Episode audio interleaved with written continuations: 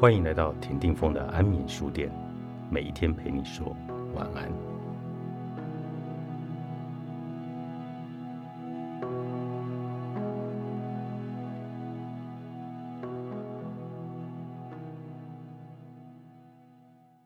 我们是怎么意识到自己的？因为我们意识到了别人。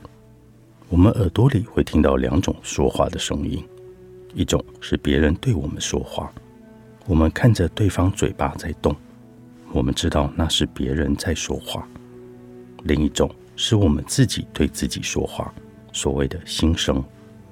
我们听见自己的心声时，不需要看到我们自己的嘴巴在动，也能知道那是我们在对自己说话。听见心声时，我们不会吓得发神经，忽然在街上尖叫狂奔，以为遇到鬼。就算开始意识到自己的存在，我们也搞不清楚自己是个什么样的人。我们需要看看别人的身高，才知道自己算不算矮。要听到老师骂我们懒，我们才知道原来上课时趴在桌上睡觉叫做懒。当我们对自己有了又矮又懒的印象之后，我们的心声会跟我们对话，讨论一下自己是不是真的又矮又懒。我们对自己的了解是大来依赖跟别人比较，以及收取别人的评价，再掺杂自己的意见而逐步形成的。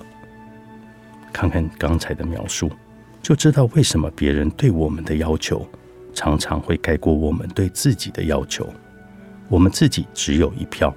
而身边的人有很多票，班上或公司的人就好几票，家人又好几票，网友又好几票。一旦投起票来，我们自己这一票很容易被忽略，于是我们就委屈了自己。不想继续委屈的话，就要翻新我们对人际关系的城府想法，别再误以为讨好大家是人际关系的至高境界。体会着自己的存在，摸索出自己的需要，才有可能开始根据自己的需要来安排人际关系。这包括调整与生俱来的那些人际关系，以及另外去建造那些没有办法与生俱来的人际关系。人类原始的本能与记忆，使我们身上保留了不少部落的习惯。比方，一个小村子来了一个陌生人。就算村子里没有值钱的东西，也没有值得掳走的人，村民仍然免不了对陌生人多看两眼，交头接耳，指指点点，提高戒备。那是部落的习惯。部落各种物资都很珍贵，不能消耗给一个与部落利益无关的外人。但如果你在大城市开店，也用这个态度面对陌生客人，要不就是嫌钱太多。要不就是嫌骂太少。人类超越动物最多的能力，就是人类会不断的开拓人际关系，找到新的对象来合作。从打倒一只熊，到打造一辆车，到打造网络游戏，到打美容针，靠一个大象家族或者海豚家族是绝对完成不了，靠几百人的人类部落也完成不了。要靠千万个大大小小的部落前仆后继的开拓人际关系，互相建立信任，彼此交换技术，共用得到的好处。历史上只有人类的人际关系累积达到这样的成果，而狗们的狗际关系始终维持在互相闻身体，猴子们的猴际关系始终维持在互相抓狮子。汤姆汉克斯主演的那部流落荒岛的电影《浩劫重生》，男主角为什么必须要找到一颗排球，用自己的血给他画个脸，还取个名字叫威尔森？